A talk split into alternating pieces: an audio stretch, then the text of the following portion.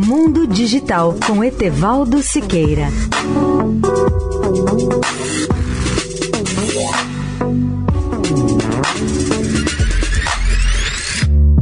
Olá, amigos da Eldorado. O telescópio espacial Hubble tem ampliado de forma exponencial o nosso conhecimento astronômico.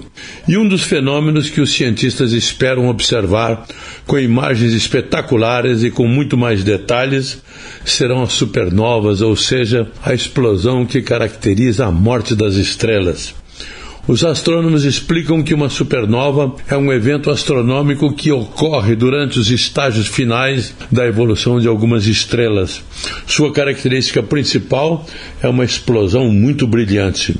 Embora de pouca duração, uma supernova nos dá a falsa ideia de que esse brilho incomum seja o nascimento de uma nova estrela.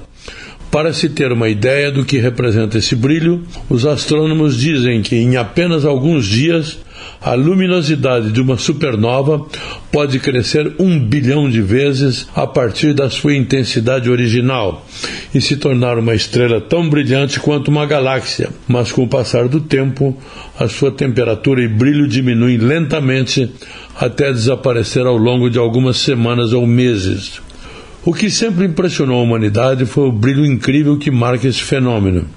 A supernova mais brilhante já registrada foi talvez a SN 1006, que explodiu em nossa Via Láctea e brilhou com uma intensidade 16 vezes maior do que Vênus de 30 de abril a 1 de maio de 1006 depois de Cristo.